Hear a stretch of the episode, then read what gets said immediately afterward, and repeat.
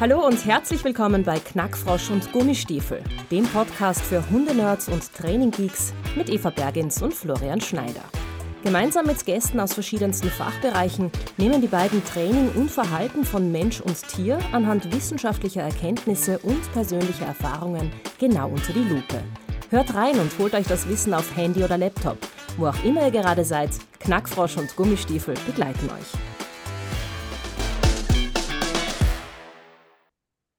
Hallo und herzlich willkommen zur zweiten Folge in diesem Jahr von Knackfrosch und Gummistiefel. Heute mal wieder ein Gast, der so eigentlich gar nicht aus dem Hundebereich äh, kommt, aber für mich sehr, sehr viel mitbringt, äh, was wir im Hundealltag, im Hundesport äh, gut für uns verwenden oder brauchen könnten und was uns vielleicht auch im täglichen Leben ähm, untereinander als Trainer und als Hundeführerkollegen gut helfen könnte. Ich begrüße ganz herzlich den Stefan Vera, den Experten der Körpersprache bei uns heute. Ja, danke Hallo, für Stefan. die Einladung, Eva. Hallo, grüß dich. Ja, Stefan Vera ist mein Name. Ich beschäftige mich seit über 20 Jahren mit der Körpersprache, mit der menschlichen Körpersprache. Es gibt eine Verbindung zu Hunden, wie ich dann vielleicht kurz erzählen kann. Ähm, was mache ich? Ich ähm, erkläre den Menschen die Körpersprache, weil da passiert sehr viel Halbwissen, sehr viel Unwissenheit. Jeder, der irgendwann einmal ein Buch gelesen hat, glaubt, er kennt sich mit Körpersprache aus. Ich beschäftige mich sehr, sehr tief damit, mit der Sache. Wir haben uns kennengelernt, weil ich unter anderem fürs österreichische Bundesheer ähm, mal was gemacht habe, zusammengearbeitet habe. Ich arbeite auch fürs amerikanische Militär, für die US Navy zum Beispiel, für die NATO. Jetzt habe ich gerade in Armenien mit der WHO einen Vortrag gehabt. Ähm, sonst für große ähm, Unternehmen, weltweit führende Unternehmen, kleinere Unternehmen und ich mache auch öffentliche Seminare und öffentliche Vorträge, wo jeder Mensch, der sich einmal interessiert, was kann ich denn machen, um besser auf andere Menschen zu wirken, was kann ich denn da verändern? Und jetzt habe ich mein fünftes Buch veröffentlicht.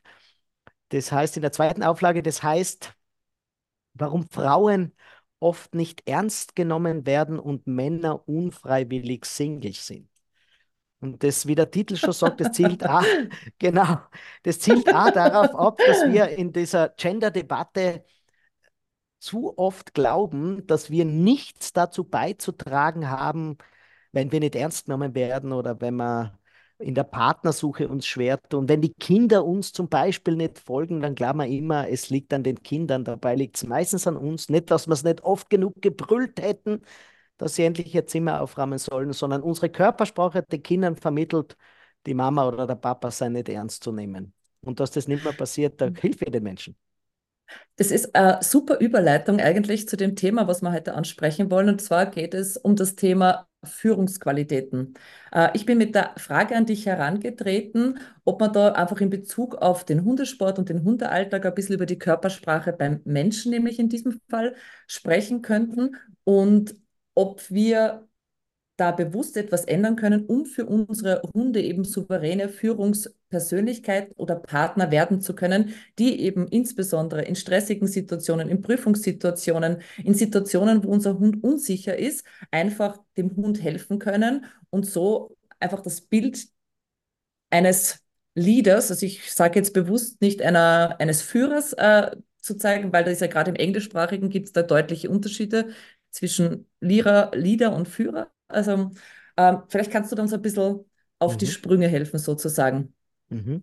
Und bevor ich auf die Hunde eingehe, erkläre es am Menschen, dass man sofort weiß, wie es dem Hunden geht. Wenn der zum Beispiel, wenn eine Prüfung ist, ja, und man merkt, der Hund wird ein bisschen unsicher.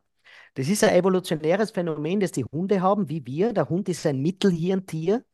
Das heißt, der Hund ist eins der, einer der Vertreter, wo das Mittelhirn uns weitergebracht hat in der Evolution. Im Mittelhirn sind nämlich hierarchische Entscheidungen möglich. Tiere, die kein Mittelhirn haben oder in dieser Ausprägung nicht haben, die können nicht in Rudeln leben. Eidechsen zum Beispiel, ja.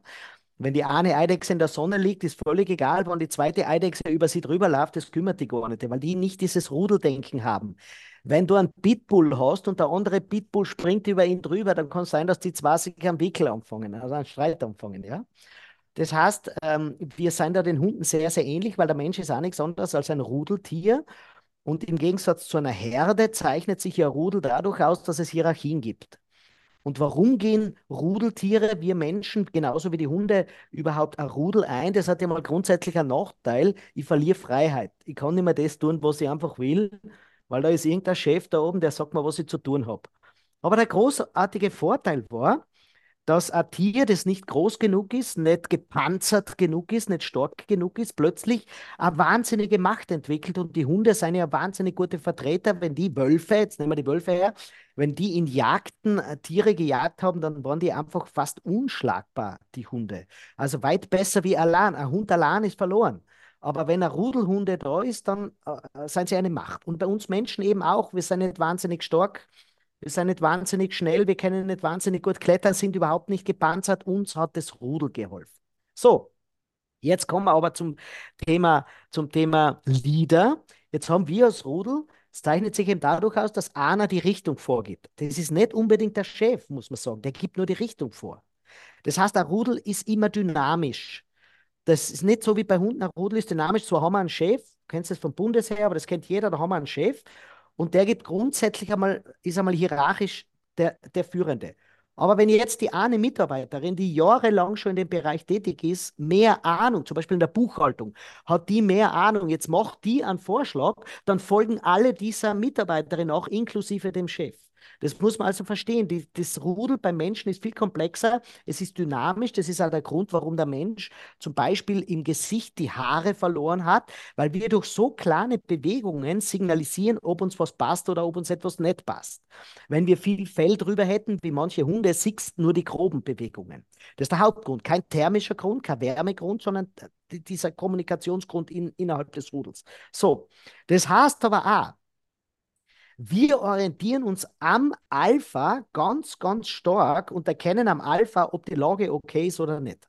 Wenn du also ein Menschenrudel hast, eine Gruppe von Menschen, sagen wir es ganz salopp, und jetzt nimm da das, nimm das, das die, nicht, die Steinzeit, ja, so bildhaft, und der Alte, der Chef von uns sitzt völlig entspannt in der Sonne und ist total und atmet sehr ruhig und was der krummelt so vor sich hin, so, das machen Männer ja so das machen Männer heute auch noch, ja, wenn sie im Zug sitzen, siehst dann krummeln so vor sich hin. Das haben die Primaten gern. Das ist ein Signal an alle, alles in Butter.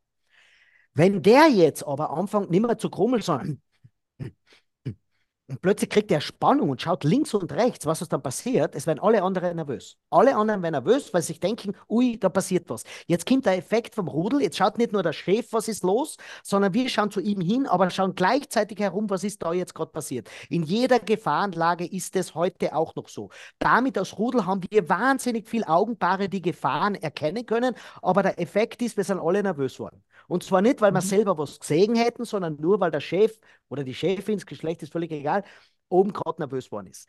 Jetzt komme ich zum Rudel und zu deiner, zu, zu deiner, ähm, äh, zu deiner Prüfung. Was? Der Hund kommt dorthin, fremde Umgebung, kriegt so viele Eindrücke, die kann er. Manche Hunde zum Beispiel, zumindest, ich bin kein Hundefachmann, aber manche Hunde können das besser verarbeiten und manche nicht wahnsinnig gut verarbeiten. Ist wie bei uns Menschen. Manche kennen mit neuen genau. Situationen besser klar als genau, andere. Genau. Ja. Und das heißt, insgesamt ist es für jeden Hund eine Ausnahmesituation. Das muss man immer wissen, wie für uns. Es gibt Leute, die haben Prüfungsangst, für die ist das die Hölle, aber es gibt Leute, für die ist es überhaupt nicht die Hölle, aber es ist trotzdem eine Ausnahmesituation. Das musst du wissen. So, jetzt kommst du aber als, als Hundebesitzerin, als Hundebesitzer kommst du zu der, sag mal Hundebesitzer, sag mal, oder? Ja. ja? Hundehalter oder Hundebesitzer Hundehalter. ist beides okay. okay. okay. Jetzt kommst du da zu der Prüfung hin und du bist gar nicht nervös, weil du siehst deine Freund wieder und das ist total nett und total gechillt. Aber was du nicht mitkriegst, du weißt nicht genau, wo ist eigentlich das WC. Ich muss eigentlich aufs WC gehen. Du bist aber nicht nervös, aber du schaust so herum, wo ist das WC. Das heißt, der Hund kann ja gar nicht wissen, warum du so schaust. Der merkt einfach nur, du schaust so herum. Du kannst dir an die Steinzeit, an, meiner, an meine Geschichte erinnern. Der macht auch nichts anderes. Der Hund sieht nur. Der Hund fühlt nicht, was du fühlst, sondern er sieht nur. Und aus diesem Sehen interpretiert er. Und das heißt, der kann nur erkennen, meine Chefin oder mein Chef ist irgendwie unsicher. Und da kann ich einfach nur jeden Hundebesitzer, jeder Hundebesitzerin, Entschuldigung, jeden Hundehalter, kann ich einfach nur sagen, Leute, ihr müsst euch bewusst sein, was ihr mit dem Körper macht. Wenn ihr etwas macht, was der Hund nicht gewohnt ist, dann ist es für, immer, für ihn immer eine Situation, da muss ich alert sein. Jetzt ist aber so, das ist für ihn sowieso schon alles neu. Das heißt, er muss nur einmal genauer wahrnehmen, weil ich davon ausgehe, dass mein Alpha-Tier mehr wahrnimmt. Deswegen ist es ja mein Alpha-Tier. Da muss ich vielleicht kurz ausholen. Da muss Warum? ich kurz einhängen. Also diese Alpha-Theorie ist eigentlich widerlegt. Was auch also, immer. Man, man, vertritt es nicht mehr so, aber ja, ich weiß, du weißt, was, was du meinst. Okay, ja. Ähm, das heißt, ich, der Hund ordnet sich dir ja unter, sagen wir es einmal so, nicht als Jux und Dollerei, sondern er ordnet sich ja unter, weil er von dir Sicherheit bekommt. Okay? Der kriegt er Fressen, der kriegt eine Sicherheit, sagst ihm, wo der Weg ist, und da gibt es ja viele Hundehalter, wo genau merkst, eigentlich ist der Hund der Chef. Das kennst, ja, die es nicht schaffen, den Hund bei sich zu behalten und so weiter. Weil der Hund in Wo der, der Hund lernt Entscheid genau, der Hund lernt Entscheidungen zu treffen, die nicht im Sinne von uns sind, weil wir sie für ihn nicht treffen. Genau. Ja. Na, da muss Na? ich wieder jetzt widersprechen, weil wir sie für ihn nicht. Na, das ist nämlich gefährlich, weil der schwache Hundehalter, der hat die Entscheidung sehr wohl getroffen aber es fehlt ihm deutlich nach außen hin zu zeigen, dass er die Entscheidung getroffen okay. hat. Ja. Der sagt natürlich schon, du sollst da nicht hingehen. Aber er macht es mit einer so indifferenten Körpersprache, dass das für den Hund keine klare Entscheidung ist. Das muss man ja. immer unterscheiden und das ist genau meine Profession. Das heißt, es nutzt da nichts, wenn dein Mindset stimmt. Das Einzige, was für einen Hund zählt, ist, sagst du es nach außen oder sagst du es nicht nach außen. Mhm. Und das ist der große Unterschied. Und wenn wir also diesen, diesen Hund haben, der sich untergeordnet hat, dann entsteht eine Symbiose. Und die Symbiose, was der ist ja so, die ist ja total nett, weil du bist da und der Hund kommt auf dich zu und freut sich so, ja, so wie sich der Ehemann nie freut, so freut sich der Hund, ja, total toll. und, und die Hundehalterin denkt sich, der liebt mich. Das ist für den Hund Form von Liebe, das kann der in seinem Gehirn noch gar nicht so ausleben, wie wir das haben. Da fehlen ihm Gehirnteile, die sind nur in der Entwicklung noch nicht ganz. Aber es wirkt eben so wie Liebe für uns. Und das ist vielleicht ein gutes Zeichen. Wir interpretieren daraus Liebe. Wir glauben, der Hund liebt uns und das ist wunderbar und das passt auch so. Ich muss nur immer sehr korrekt und sehr genau sein. Und das Gleiche ist aber für den Hund auch. Der Hund braucht das äußere Signal, um zu erkennen, mein Chef, meine Chefin hat eine Entscheidung getroffen und ich habe ihm vor langer Zeit das Vertrauen gegeben, ich spreche jetzt sehr bildhaft, also glaube ich ihm diese Entscheidung. Und das Problem ist also jetzt bei dieser Prüfung, jetzt rede ich so lange, aber nur, dass man das ganze Bild einmal versteht. Alles ja? gut. Wenn man, wenn man dieses, das jetzt bei der Prüfung hat, ja, und plötzlich sieht der Hund Instabilität, dann ist das Gleiche wie in einer Firma, wenn es in der Firma ein großer Kunde wegbricht, neue Situation, der Kunde bricht weg, neue Situation und plötzlich sehen die Mitarbeiter, sie merken eine neue Situation, die kennen wir nicht. Jetzt schauen sie umso mehr zum Chef oder zur Chefin. Aber jetzt ist der selber unsicher, weil es nicht genau läuft und dann passiert in Windeseile, dass die Leute sich alle woanders orientieren. Dass sie alle suchen einen Zweitchef, eine Zweitmeinung, den Chef übertrumpfen, versuchen, ob der da oben mehr Stabilität hat. Und das Gleiche ist beim Hund auch. Ähm, ja, gebe ich dir recht.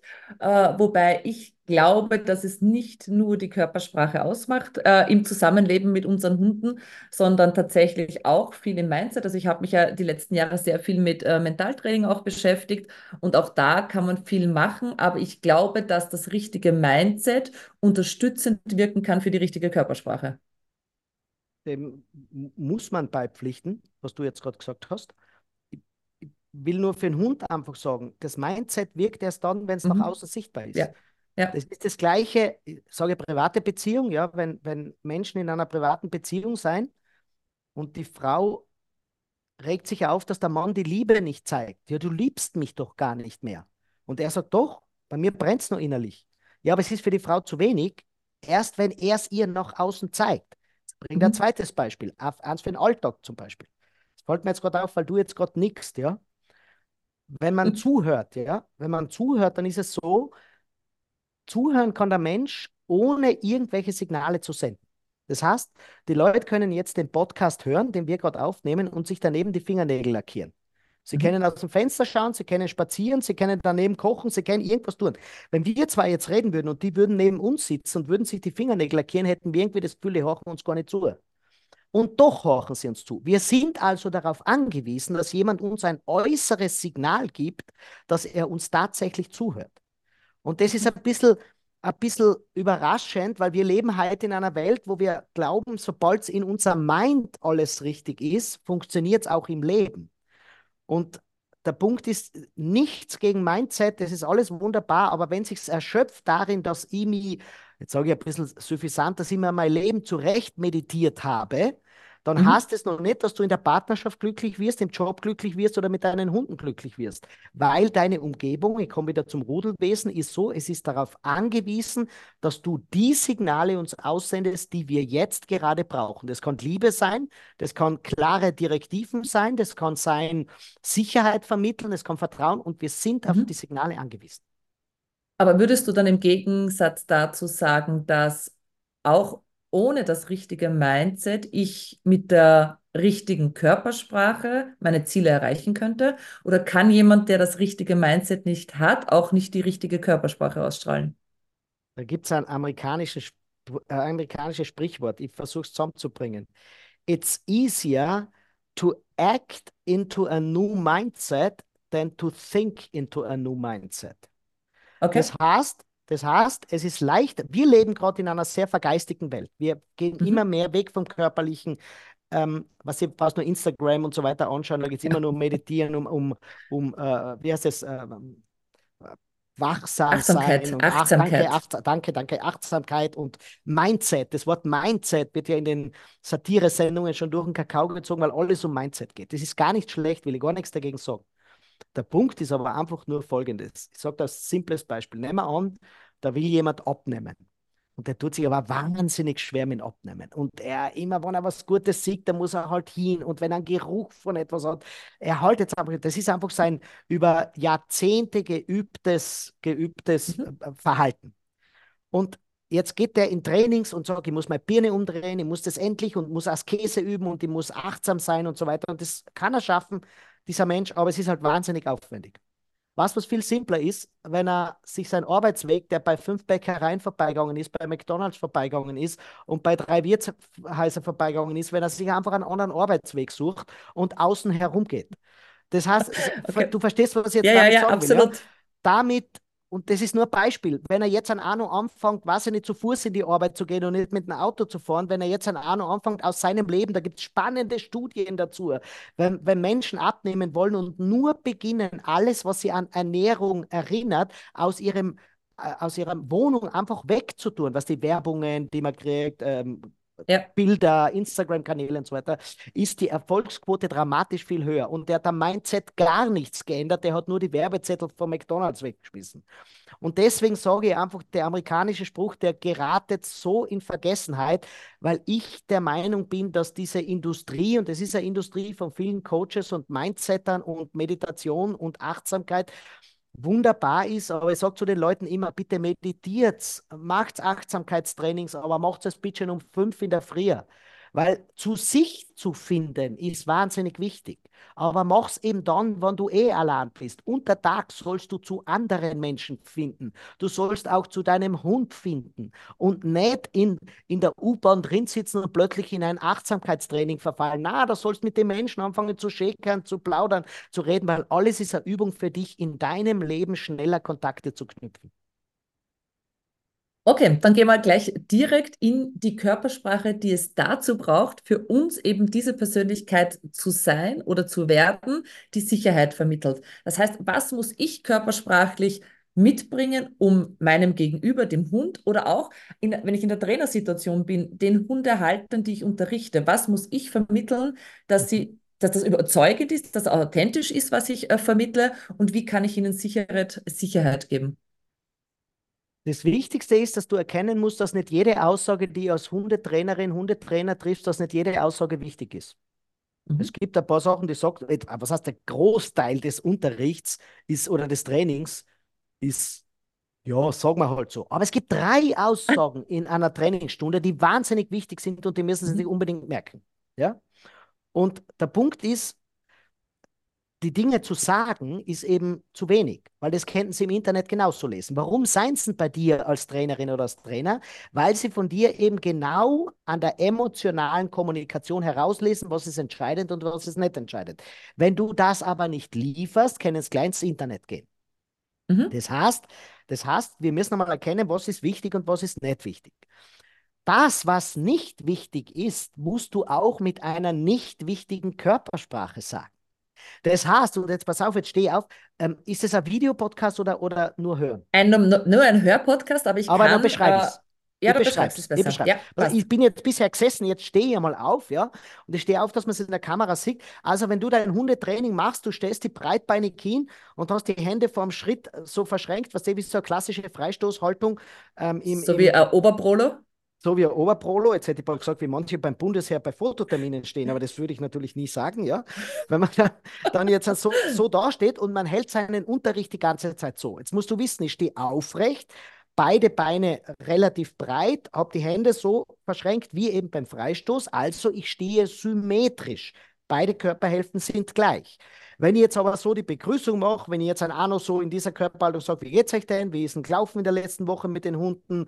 Wo habt ihr die Herausforderung? Das heißt, es ist relativ unwichtig, was ich jetzt gerade sage, aber ich sage es eben mit einer sehr nachdrücklichen Körpersprache. Wenn ich jetzt an dem gleichen Atemzug sage, und ich sage euch gleich, heute ist das Allerwichtigste, was wir lernen, ist, haltet euren Kopf gerade, wenn der, Hund, wenn der Hund das tun soll, was ihr, was ihr von ihm wollt. Jetzt habe ich diese netten Fragen, diese Fragen nach der Woche in der gleichen Körperhaltung gemacht wie die wichtigste Aussage in diesem Training. Das mhm. heißt, was ich allen mitgebe, allen Trainerinnen, allen Trainern, aber vor allem allen Hundehaltern und allen Kinderbesitzern und allen Kinderhalt, Kinderhaltern. Und Kinderbesitzer. Zwar, das, ist, das ist nämlich ganz das Gleiche. Kinder sind Eltern, ja Eltern sind das. Stefan, Eltern sind das. Ja, ich Kinderbesitzer, bin selber, ja. Ich bin selber Kinderhalter.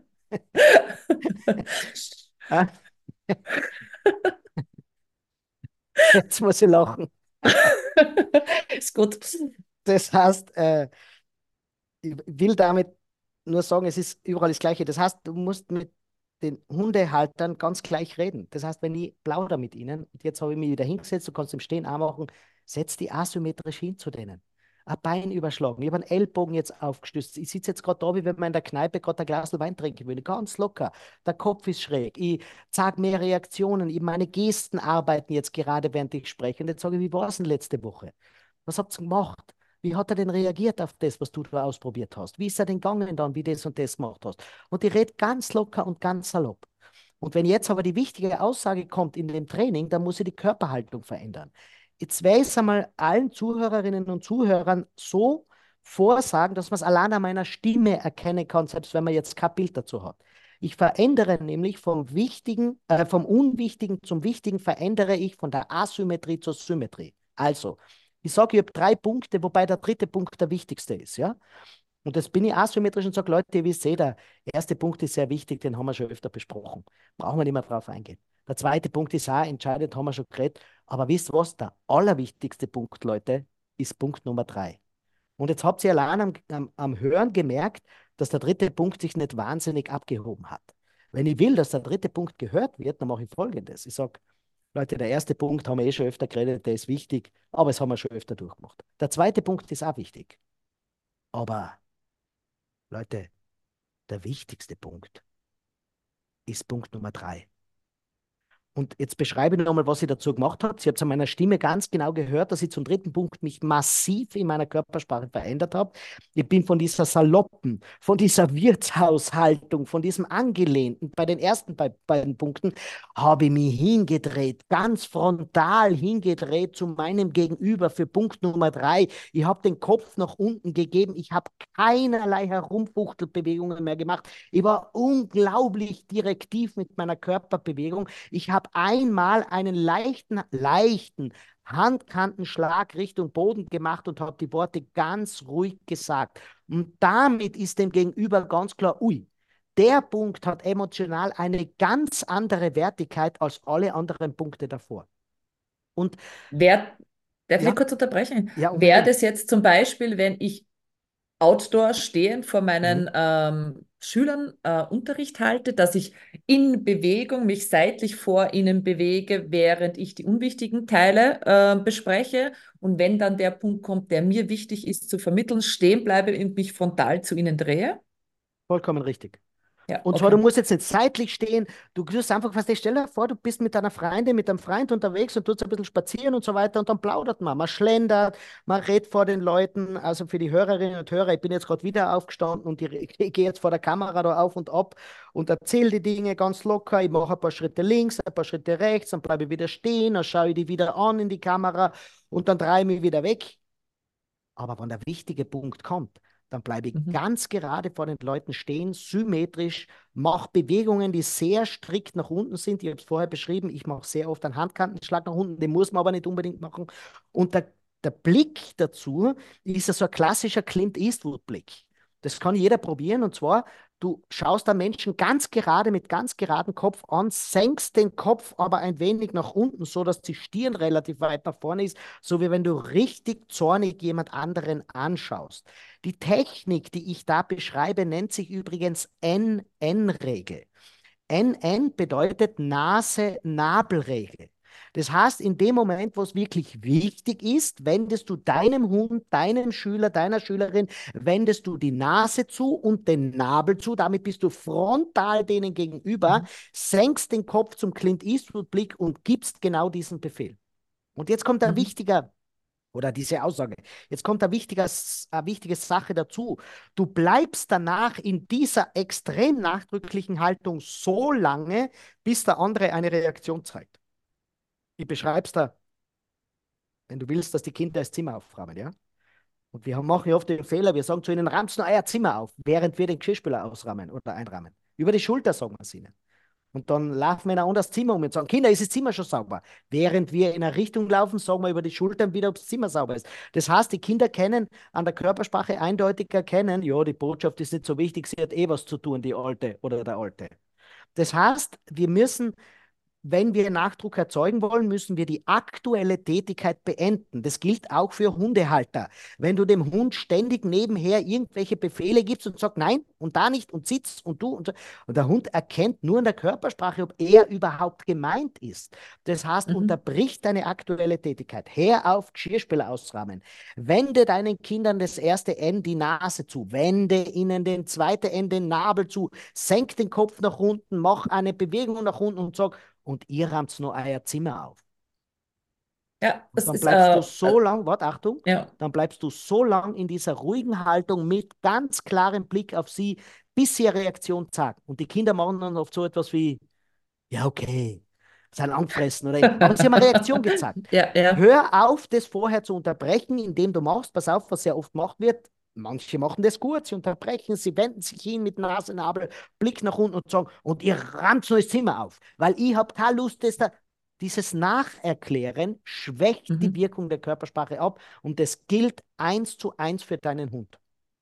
Ja, also ich habe jetzt gleich für mich ein Beispiel aus dem normalen Training ist, wir verlangen von unseren Hunden, dass sie eben das permanent tun, sich uns zuwenden, uns ihren volle, ihre volle Aufmerksamkeit, den vollen Fokus schenken und wir schaffen es nicht. Wir wenden uns zwischendurch ab, wir wenden uns einem Trainer zu, wir wenden uns den Umgebungsreizen zu und erst wenn wir uns tatsächlich wieder unseren Hunden zuwenden, werden wir dann oft sauer, weil sie sich abgewendet haben. Und einfach das ist für mich jetzt auch so ein Konklusion, wow. was ich daraus bereits ziehen kann.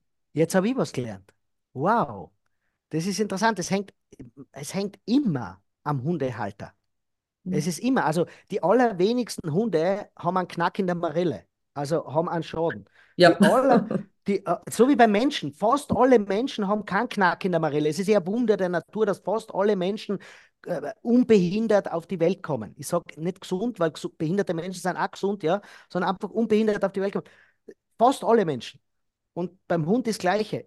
Vielleicht kann ich kurz erklären, auf der Universität in Heilbronn habe ich über lange Zeit ein Projekt gehabt.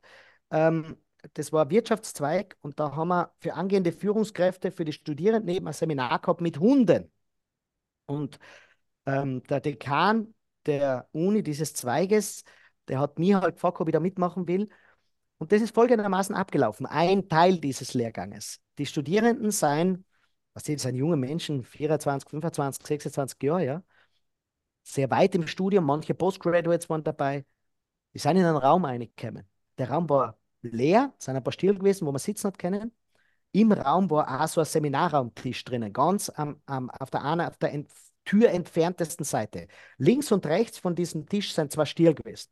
Die Studierenden kommen rein und im Raum sind zwei Hunde gewesen.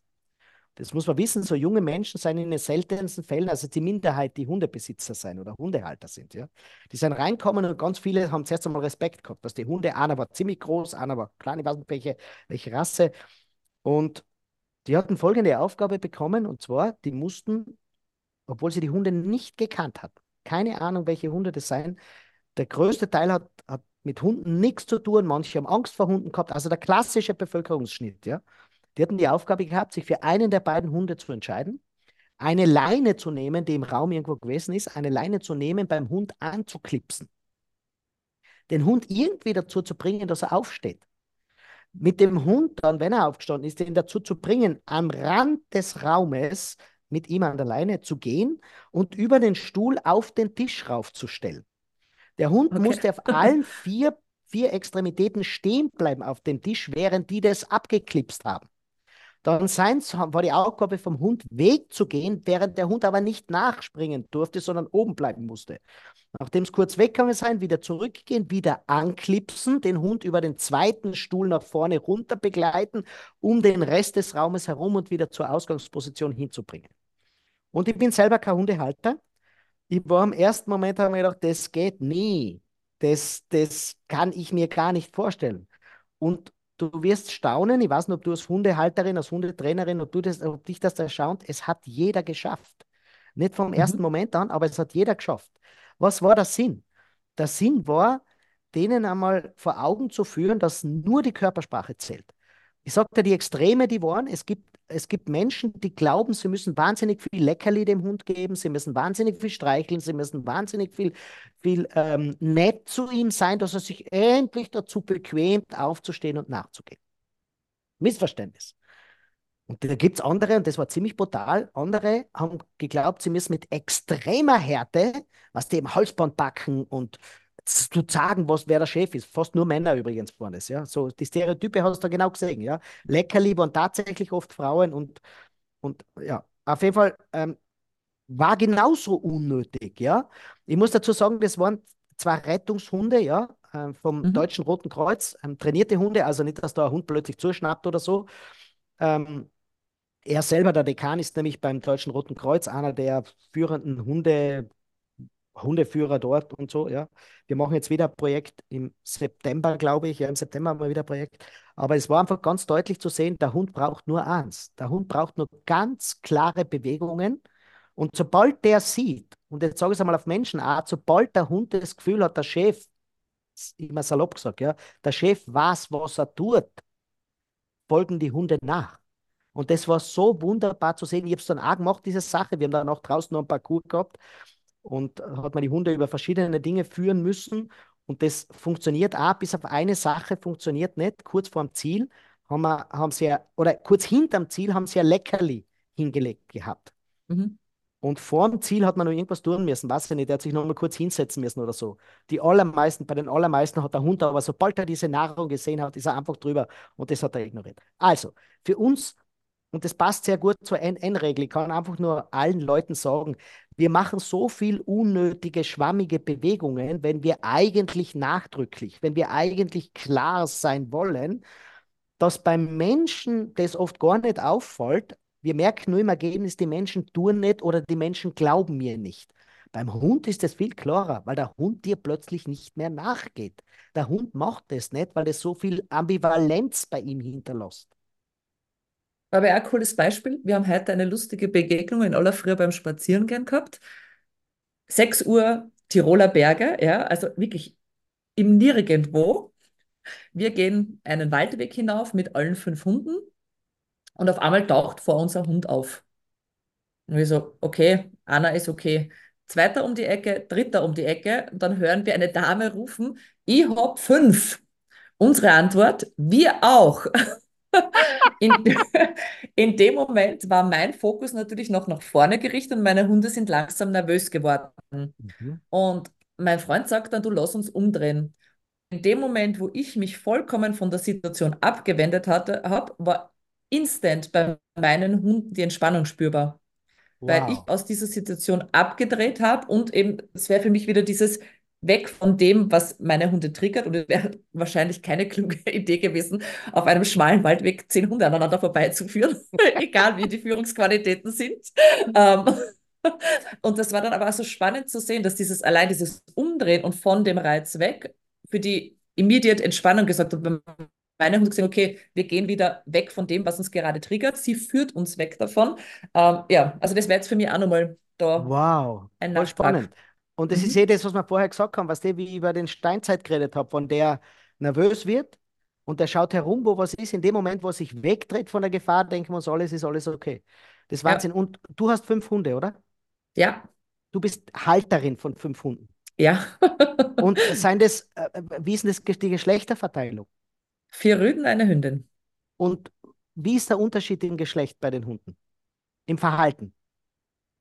Also ich kann es dir nur auf meine Hunde bezogen sagen. Ich fand die Hündinnen bis dato leichtführiger, mhm. aber viel mehr hinterfragend.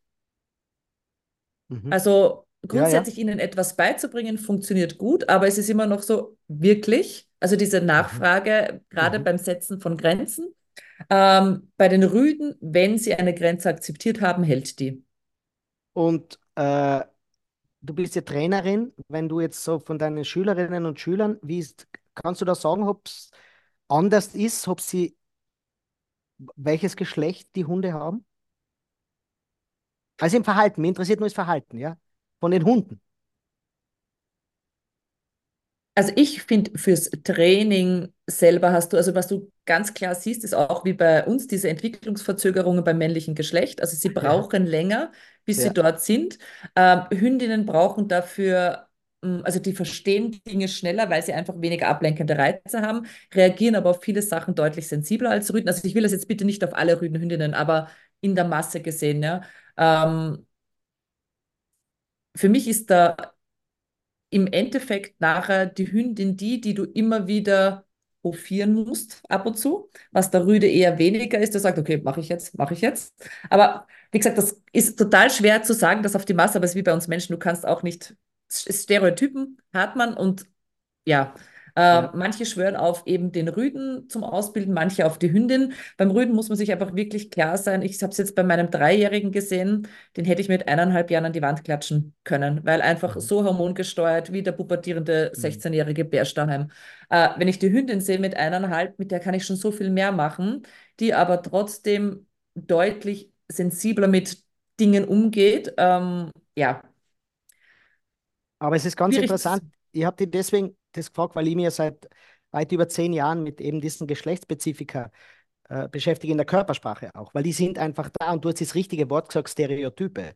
Und Stereotype heißt ja nicht, dass jeder Mensch so ist und auch nicht offensichtlich jeder Hund, aber Stereotype entsteht eben, weil es im Alltag öfter zu beobachten ist als das andere.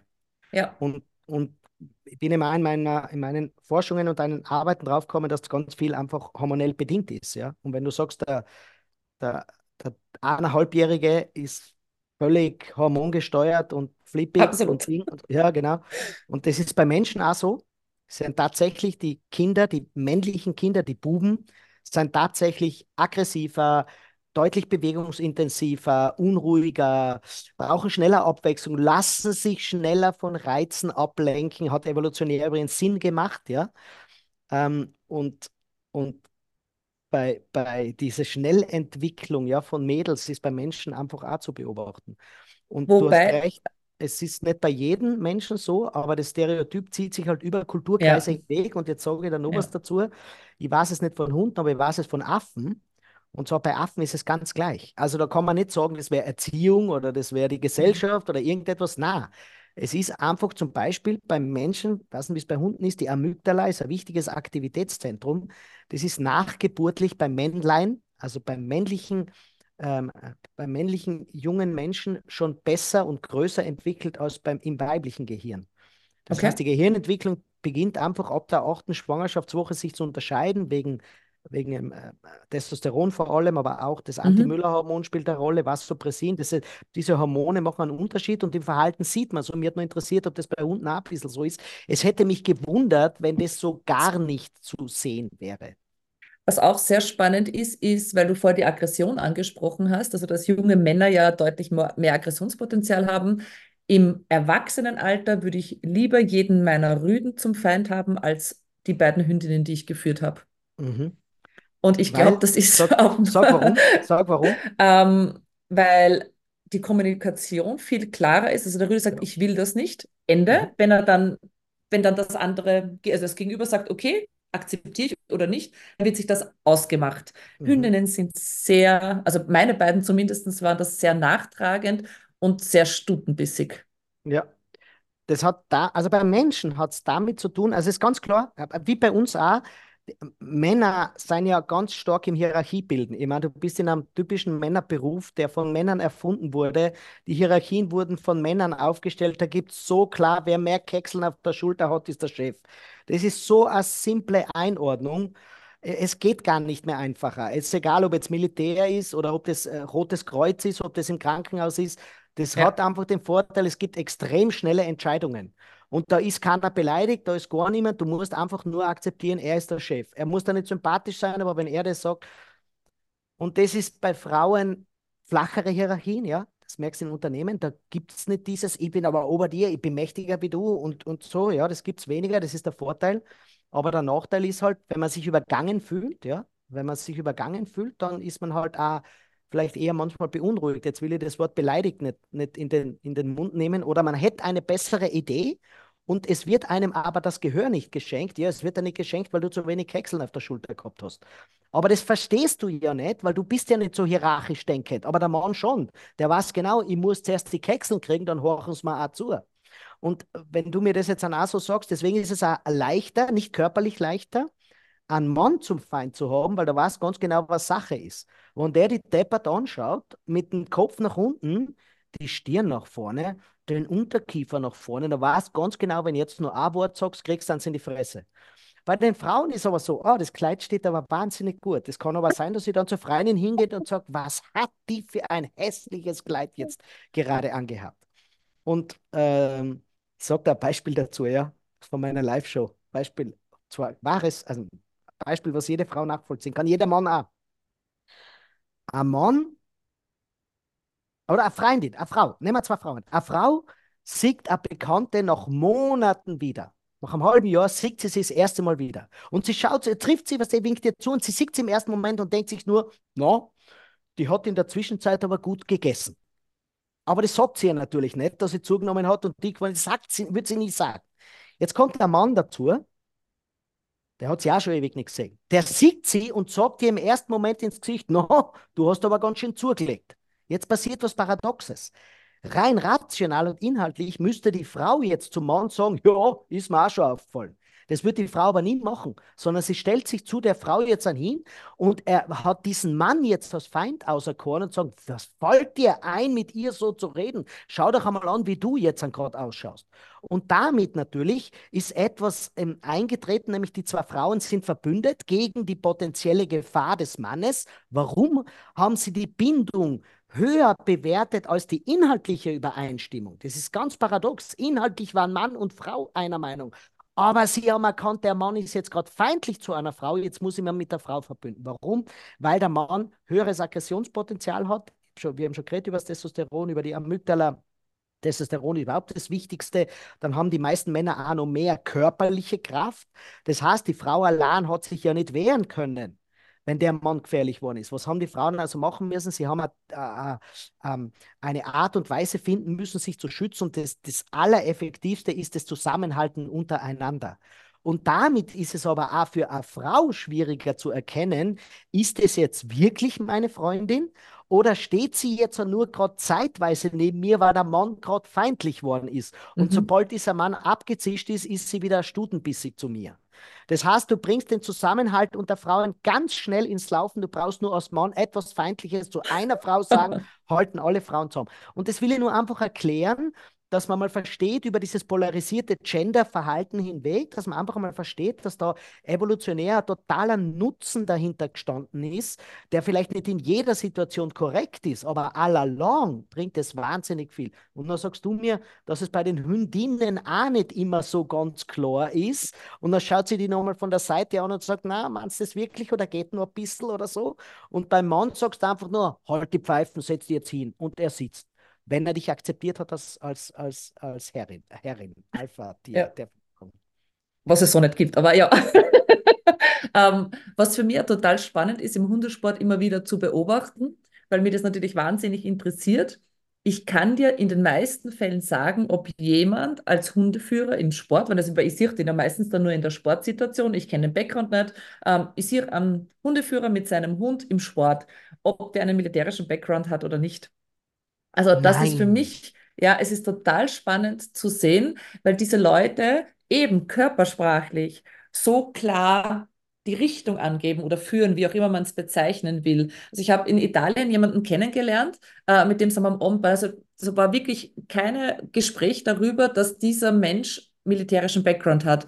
Und ich habe ihn mit seinem Hund arbeiten gesehen und habe gesagt, so soll dort. Eindeutig ja. ist ein Soldat. Also und? er ist ein ehemaliger Soldat, war Fallschirmspringer, äh, bin in Spezialeinsatzkräften in Italien und ist ihm jetzt Hundetrainer, aber es war so klar ersichtlich, dass er für mich körpersprachlich den Soldaten dargestellt hat, in dem, wie er seinen Hund gearbeitet hat. Das ist ganz interessant. Und der Punkt ist ja, da entsteht eine Wechselwirkung.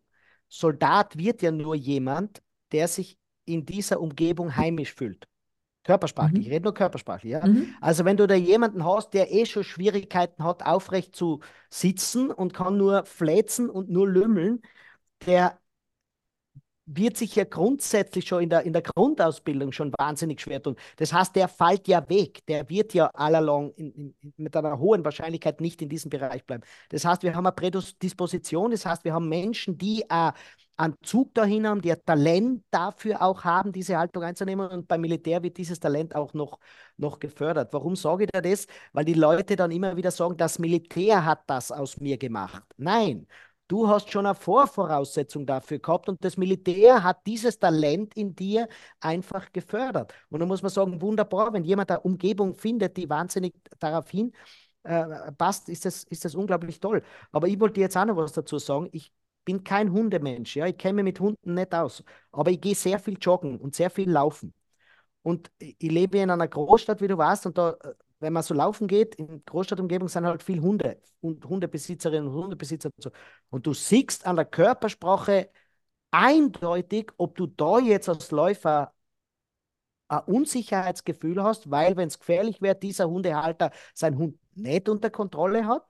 Und das hat nichts mit Leine zu tun gar nichts mit Leinen mhm. zu tun, sondern mhm. einfach nur, da gibt es kleine Bewegungen, wo du sofort merkst, der Hund hat sofort das Sicherheitsgefühl, der weiß sofort, was er jetzt tun muss. Und das ist schon auch als Unbeteiligter, als Läufer jetzt ein, ein ganz ein wunderbares Gefühl, wenn du erkennst, ein Hundebesitzer und ein Hund seien eine Einheit, die wohlwollend miteinander umgehen und der Hund kann sich am Hundebesitzer verlassen und der Hundebesitzer kann sich verlassen, dass der Hund das tut, was er jetzt gerade für wichtig entschieden hat. Jetzt haben wir eben gesprochen, dass es schon Menschen gibt, die viel davon mitbringen. Jetzt gibt es aber einen Haufen Menschen, die das eben nicht mitbringen, aber auch versuchen, gute Hundehalter oder gute Sporthundeführer und Hundeführerinnen zu werden. Was kannst du unseren Hörern mitgeben, was ihnen hilft, körpersprachlich in so Situationen tatsächlich zu führen? Weil unser Problem ist in den meisten Fällen, dass viele Hundesportarten so stattfinden, dass ich mit Blick nach vorne stehe und den Hund an meiner linken Seite führe. Mhm. Was kann da körpersprachlich führen? Und wir gehen dann beide in die gleiche Richtung. Meistens kann man so leicht den Blick nach unten wenden zum Hund, aber tatsächlich muss man natürlich nach vorne schauen, was sind die nächsten Ziele, wo muss ich hingehen, welches Hindernis ist das nächstes zu nehmen, etc. Wie können wir da unsere Hörer unterstützen, körpersprachlich? Genau, ich bin kein Hunde, ich sage es jetzt zum wiederholten Mal, kein Hundefachmann, aber ich kann eins sagen, Beständigkeit. Das heißt, wenn mhm. du gehst, habe eine gewisse Beständigkeit. Das heißt, bei jedem Blümchen stehen zu bleiben, bei jedem Stahn schauen, was das für Stahn ist, dann ein bisschen links auszuweichen, ein bisschen rechts auszuweichen, ist besonders dann für jemanden schwierig, der erst gerade lernt, sich auf dich zu verlassen. Das Zweite, was ich allen mitgibt, ist, Herz auf zu brüllen. Der Hund reagiert, so viel weiß ja, der Hund reagiert auf akustische Signale weit weniger als auf das, was er sieht. Und wenn ein Hundebesitzer glaubt, je mehr ich brüll, das ist genau der Hundebesitzer, dem die Kinder daheim auch nicht folgen und glaubt, je öfter ich brüll, desto mehr machen es die Kinder. Ich, ich erkläre mal für alle Hundebesitzer, deswegen glaube ich auch, dass Hundetrainings, wie du das machst, das wäre für jeden Menschen einfach wahnsinnig wichtig. Mir hat das Projekt auf der Uni so gefallen, da muss gar kein Hundemensch sein. Es ist einfach klar, weil du wirst so zurückgeworfen. Das Verbale ist, ist plötzlich völlig irrelevant, ja. Ähm, wenn du, wenn du die Sprache anschaust, die Sprache vermittelt Inhalte. Und wir tun die total überbewerten, diese Sprache. Wir glauben, das, was mir jemand sagt, ist so wahnsinnig entscheidend. Und wir glauben auch, jetzt sage ich es einmal, dass jemand, jeder versteht, was ich meine. Wir glauben auch, der Politiker, was der sagt, ich habe ihn gewählt, weil er das Richtige sagt. Du weißt nicht einmal, was in dem Parteiprogramm deiner präferierten Partei drinnen steht. Du hast nicht einmal ansatzweise gelesen. Du hast vielleicht ein paar Schlagzeilen gelesen, nicht einmal die Artikel hast fertig gelesen. Und das sind auch nur ganz kurze Artikel. Das muss man einfach einmal sagen. Aber du hast ein Gefühl zu diesem Politiker oder zu dieser Politikerin, ein positives oder ein negatives. Und da kommt eben die Körpersprache. Die Körpersprache nennt man ja als eine Information zweiter Ordnung, weil sie eine Information über die Information gibt. Das heißt, mhm. wir sagen was, zum Beispiel Sitz, sagen wir zum Hund, ja, dieses, dieses weit verbreitete, du könntest sagen, welches Wort du immer willst, weil das Wort Sitz versteht der Hund ja gar nicht, ja. Er merkt nur, da kommt ein klarer, kurzer Laut daher in einem gewissen Stimmfärbung und das tut er irgendwann einmal zusammenknüpfen mit dieser Körperhaltung, die er einnehmen muss. Du könntest genauso sagen, spring oder hüpf oder oder trink, egal welches Wort, es geht nur um dieses fast schon körpersprachlichen Ausdruck die Körpersprache erst gibt dem Hund aber jetzt die Information, wie dieses Sitz zu verstehen ist. Das heißt, die Körpersprache ist also eine Information zweiter Ordnung. Sie gibt eine Information, wie diese verbale Information zu verstehen ist. Wir haben das vorher mit dieser NN-Regel schon beschrieben. Wenn du sagst, Kinder ranzt das Zimmer auf, ist das die verbale Information. Erst wenn die Kinder an der Körpersprache lesen, wissen sie, wie das gemeint ist, dieses räumt das Zimmer auf, ernst zu nehmen oder wieder irgendetwas, was die Mama nur gesagt hat. Und ich kann nur jeden Hundebesitzer mitgeben, ähm, habt Beständigkeit. Wenn ihr etwas meint, was der Hund machen soll, dann macht es einmal. Wiederhol's nicht fünfmal nach weil der Hund nur völlig irritiert wird. Mach's einmal und lern ihm dann, was er zu tun hat. Gib ihm dann auch Zeit und brüll's nicht gleich hundertmal nach. Das ist ganz gleich wie bei den Menschen. So wie ich vorher gesagt habe, rammt das Zimmer auf. Und dann bleibst genau in dieser Haltung stehen, bis dein Kind reagiert darauf. Fünfmal nachzuerklären und fünfmal, das irritiert den Hund nur. Klassisches Beispiel. Sitz. Na, du bist ein Braver. Na, toll hat es gemacht. Na, aber jetzt musst du schon sitzen. Er setzt dich endlich hin. Mach mal. Das irritiert den Hund völlig. Der weiß überhaupt nicht, was zu tun ist. Sag einfach nur Sitz. Und wenn er es gerade lernt, da kennst du dir jetzt aus, musst du ihm halt vielleicht nachhelfen oder weiß auch nicht, wie man, wie man das dann im Hund lernt. Aber etwas, was unbedingt zielgerichtet ist und zwar körpersprachlich auf diese eine Tätigkeit. Wenn du lernen willst, dass er gehen soll neben dir, dann tu nichts anderes als gehen mit diesem Hund. Tu nicht daneben mit jemandem plaudern und tu nicht daneben Blümchen anschauen und tu nicht daneben SMS schreiben, sondern tu nur gehen mit dem Hund, weil der Hund kleinste Veränderungen schon erkennt und das irritiert ihn und bringt ihn davon ab und diese Nerven, diese Neuronenverbindungen im Hirn, die er ja jetzt gerade knüpfen muss, die werden nur sehr unvollständig geknüpft oder sehr mit sehr vielen Abzweigungen geknüpft und damit wird der Hund niemals so genau, so genau bei dir bleiben, wie, wie es sein könnte. Ja, also ich habe für mich selber zum Beispiel bei jedem Spaziergang Handyverbot, weil ich wow. tatsächlich weiß, zücke ich einmal dieses Telefon, in der Sekunde fällt meinen Hunden alles Mögliche ein. Ist es so? Ja, also, ja, also es ist tatsächlich so. Ähm, entweder du hast so einen, sie sind noch aufdringlicher, weil sie irgendwie dein, deine Aufmerksamkeit, ein Leckerli etc. wollen. Ähm, oder eben sie brechen sofort ab und machen das, was du, solange den Fokus auf sie hast, eben unterbunden hast. Eben Sie orientieren sich an Fährten am Boden. Sie schauen, ob es irgendwas Jagdbares ist, ob wir andere Hunde sind, ob sie zu anderen Menschen laufen können. Ähm, beim Johanni habe ich das ganz massiv, den interessieren die Biberbauten, ja. Ich bin einen Moment unfokussiert, wenn wir an diesen drei Biberbauten am täglichen Spaziergang vorbeigehen und fupp, er läuft zum Biberbau. Echt? Und ja, es ist Und tatsächlich wie, wie so. gibst du ihm zu verstehen, dass er das nicht zu tun hat? Tatsächlich bin ich bei Ihnen. Also ich bin im Okay. Moment. Weißt du, was ich meine? Einfach, ich, ich gehe in die Richtung, ich gebe vor den Weg, den wir entlang gehen. Ich gebe ihm zu verstehen, dass ich, wenn er in meiner Nähe ist, das honoriere. Sei es mit meiner Aufmerksamkeit, mit einem Keks, sei es mit einem verbalen Lob. Also ich gebe auch etwas zurück. Also es ist jetzt nicht nur, dass ich sage, okay, du hast dich jetzt unter mir einzuordnen, sondern ich honoriere auch, was er tut. Mhm. Mhm. Genau, super. Das ist nur so ein Wechselspiel, so wie in jedem, Ja, in jedem Zusammenleben. Wow, ja, wow.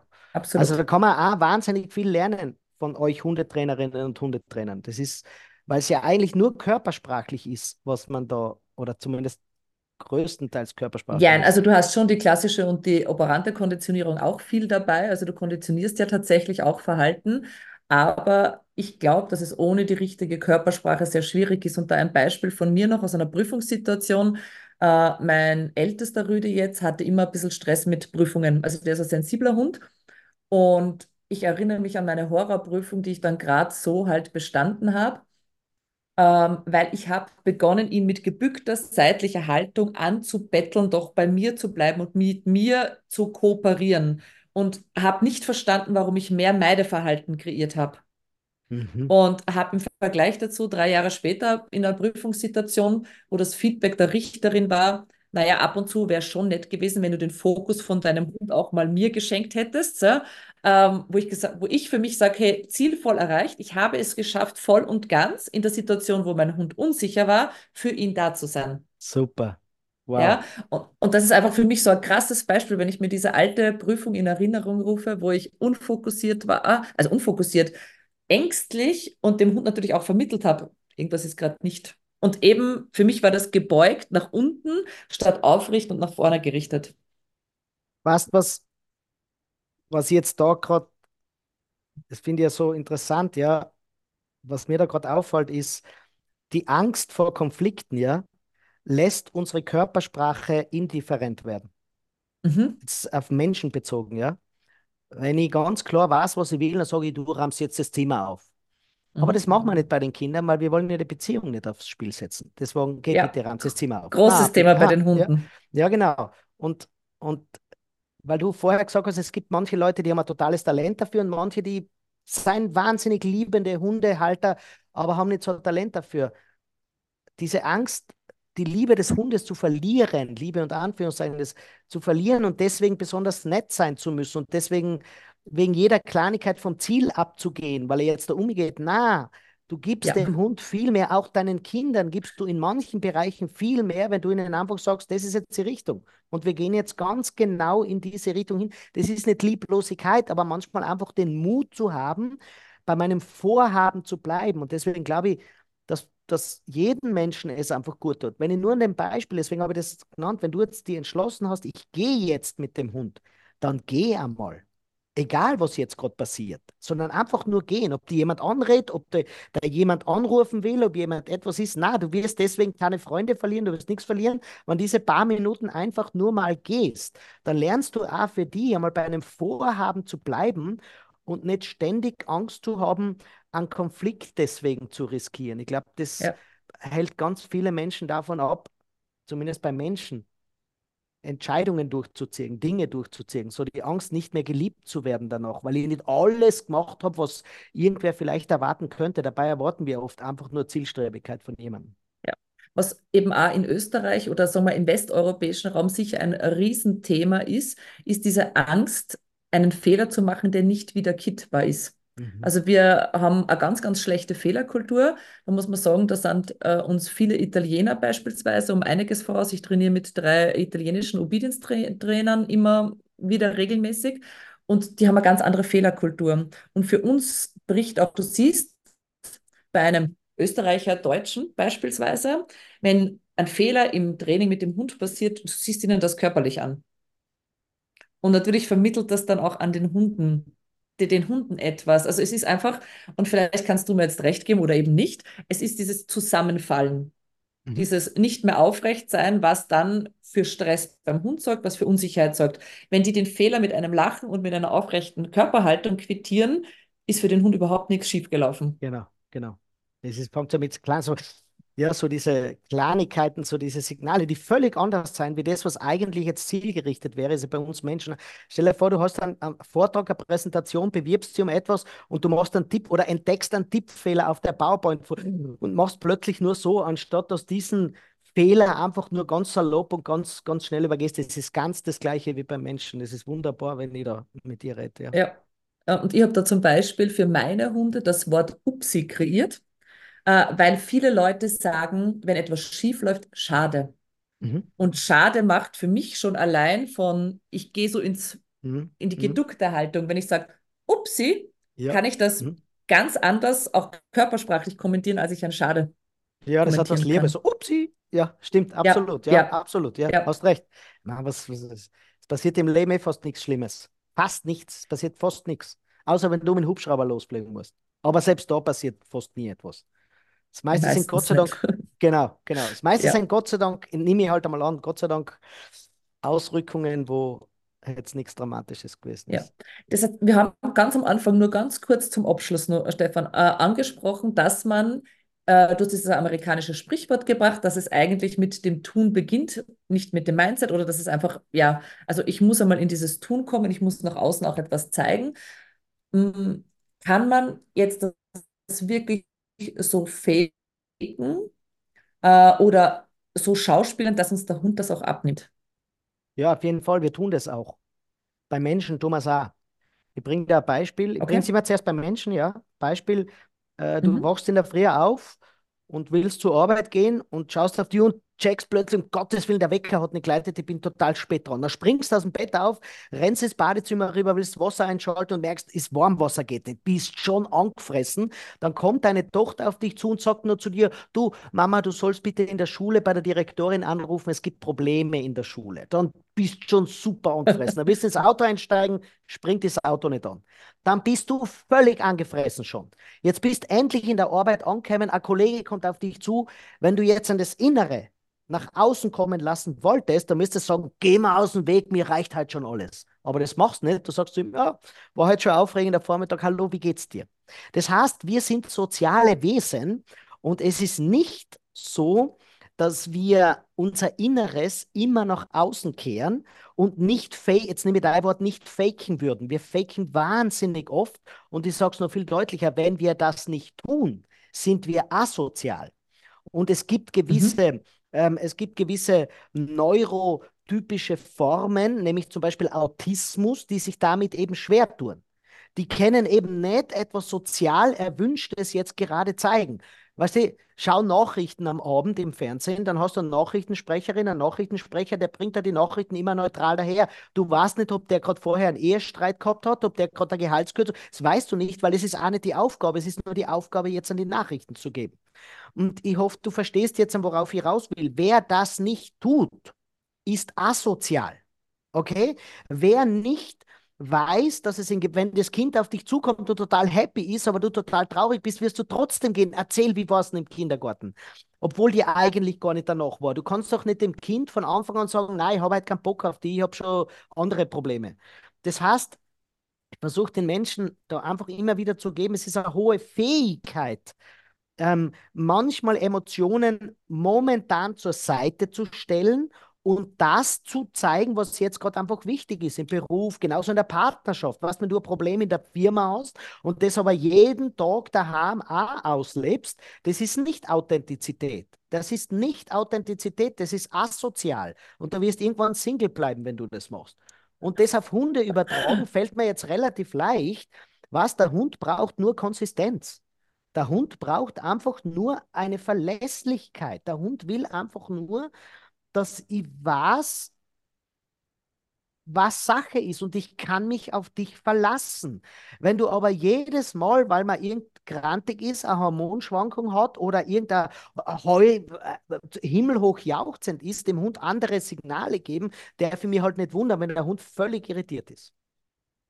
Wenn ich jetzt auf einen guten Hundeführer hinschaue, also jemanden, der für mich Souveränität und Sicherheit ausstrahlt, der für den Hund dieser sichere Hafen ist, was sehe ich? Was sind die Punkte, die ich als erstes sehe, wenn ich diesen Menschen statisch oder aber auch in Bewegung mir anschaue? Kann ich jetzt auf Hunde nicht sagen, ich kann es aber auf Menschen sagen. Auf Menschen reicht, ja, ja. Ja, relativ simple Signale und nichts Übertriebenes. Das heißt, ich habe jetzt gerade ein Video auf meinen Kanälen gepostet, wo der, wo der Leonard Bernstein, ich glaube, die neunte von Beethoven oder so dirigiert hat und er hat es nur mit Mimik gemacht. Er hat nur gemacht, ich habe jetzt für die Hörerinnen, habe ja, ja. die Augenbrauen kurz gekommen. Schaut es auf meinen Instagram, Facebook, in LinkedIn-Kanälen an, da wirst du es sehen. War vor einigen Wochen, findest du noch, wenn du runter scrollst. Und ich habe einfach nur gesagt, es ist ein ganz ein klares Dominanzsignal. Wer wirklich dominant ist, der muss nicht herumbrüllen, der muss nicht riesengroße Zeichen machen, sondern es reicht dem Hund, der, kann, der braucht nur den Zeigefinger im richtigen Moment raushalten und der Hund weiß ganz genau, was los ist. Du brauchst nur, das habe ich vorher gesagt, wenn du joggen gehst und der, der Hundebesitzer dreht sich im richtigen Moment nur zum Hund hin und du weißt ganz genau, die sind eine Einheit. Das heißt, für mich als Laie ist das Signal, wenn jemand einen riesengroßen Wirbel machen muss, dass der Hund das tut, was man will, bin ich als Jogger schon verdächtig und renne vier Kilometer Umweg. Verständlich? ja, und das ja, ist absolut. als Führungskraft ganz genauso. Man hat Projekte, man hat Dinge, die man machen muss, aber nichts. Wer weiß, der was die effektiven Signale ist mit seinem Team eingespielt, nichts Großartiges. Hohe Ökonomie, Ökonomisierung, das heißt, nur das einsetzen, was tatsächlich, tatsächlich nötig ist. Und das braucht brutal viel Routine weil die mhm. Routine hast ja alles wegzulassen, was nicht unbedingt gebraucht wird. Weißt du, was das Wunderbare nämlich ist? Wenn der Hund nämlich das entscheidende Signal bekommt, zum Beispiel diesen Zeigefinger, kannst du oben ganz normal weiter plaudern. Mhm. Das heißt, wenn der Hund das Signal, was er braucht, bekommt, kannst du trotzdem die SMS tippen. Wenn der mhm. Hund so auf dich, wenn er genau weiß, was meint jetzt er oder sie, wenn er das Signal bekommt, ist man für andere Dinge viel, viel freier. Mhm. Das heißt aber, es würde Sinn machen, wenn ich all diese Dinge für mich zuerst übe, ohne dass mein Hund dabei ist. Beispielsweise, ich sage jetzt nur einfach, ich habe ein Prüfungsschema zum Laufen, das sind 50 Schritte geradeaus, äh, dann eine Kehrtwendung und an unterschiedlichen Winkeln und Geschwindigkeiten geht es weiter. Wenn ich für mich diese, diesen Ablauf ohne Hund durchübe, bis ich mich selber confident, sicher, ähm, routiniert fühle und mir dann den Hund dazu tue, wirkt das dann vermutlich noch authentischer für den Hund, als wenn ich mit dem Hund anfange, da unsicher herumzuüben, was ist jetzt wirklich mein Tempo, wie viel Handbewegung braucht es, dass ich mich wohl und sicher fühle, würdest du da auch wahrscheinlich sagen, übt euch das vom Spiegel, übt das ohne Hund, ähm, schaut euch das einmal an, was für euch wo ihr euch sicher fühlt. Absolut. Stimme da völlig zu. Überhaupt, mhm. wenn du sagst, so ein Parcours, das ist ja etwas zu gehen, da geht es ja um Schritte, da weißt du dann ganz genau, wo bleibe ich stehen. Wie bleibe ich stehen? Was? Ein richtiges Stehenbleiben zum Beispiel darf nicht schwammig sein. Was, wenn mhm. ich stehen bleibe und danach nur drei Nachtrippler habe, ja, was soll der Hund lernen? Soll der Hund lernen, jetzt darf ich auch noch drei, viermal nachtrippeln oder nicht? Richtiges Stehenbleiben, natürlich hilft es, wenn du das ein paar Mal abgegangen bist. Im richtigen Moment den Zeigefinger raus. Was, wenn du den Zeigefinger nämlich raustust, wann du noch gar nicht stehen, gebleiben, stehen geblieben bist, hat er wieder keine Ahnung, was da, was da eigentlich zu sehen ist. Eigentlich müsste man ja die Hundebesitzer und die Hundehalter mal körpersprachlich ganz genau beobachten und denen ganz genau sagen, wo, die, wo sie asynchron sind in ihren Bewegungen. Und Kind ja noch die Stimme dazu. Weißt, wenn das nicht alles gleich ist, dann darf ich mich nicht wundern, wenn der Hund nicht irritiert ist. Sie gibt aber nur einen Aspekt dazu, nehmt euch mit Video auf. Das heißt, nimm dein Smartphone, Stell die selber hin, du brauchst es niemand anderen sagen, wenn du ein Training machst, ob du allein mit dem Hund trainierst oder in einer Gruppe trainierst, nimm da dein Smartphone, stell es irgendwo auf, druck auf Record und nimm dir einfach einmal auf, wie du diesen Parcours abgehst. Dann schaust du die Minute danach an und dann wirst du draufkommen. Da wirst du da draufkommen, dass du vielleicht eine bucklerte Haltung hast und ein bisschen weniger lächeln. Vielleicht kommst du dann drauf, lächeln und aufrecht stehen, wirkt auch für Menschen besser.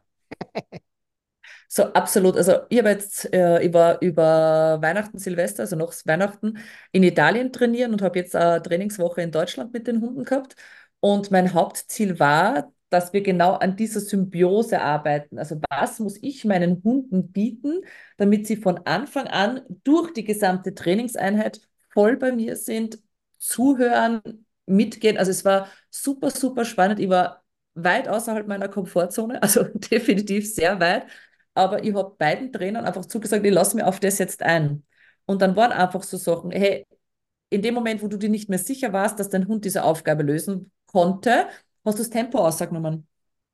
In dem Moment, äh, wo du da unsicher worden bist und das Signal nicht mehr so geben hast, also mit Körperrichtung, wie du sagst, Nabel, Nase, mhm. ja, mhm. gerade nach vorn, sondern so einen halben Schieler auf deinen Hund gemacht hast, war sich der Hund auch nicht mehr sicher, was er machen soll. Und es ist für mich poppt gerade wieder so viele Erinnerungsmomente der letzten drei Wochen auf, wo ich einfach solche Erlebnisse selber durchlebt habe und allein dieses klare Ansagen, der Hund, also das ist unfair wäre es, wenn ich so etwas tue, wenn der Hund das Verhalten nicht gelernt hat. Also da müssen wir ja. ganz klar sein, es muss erlerntes Verhalten sein, das eigentlich beim Hund abrufbar sein sollte.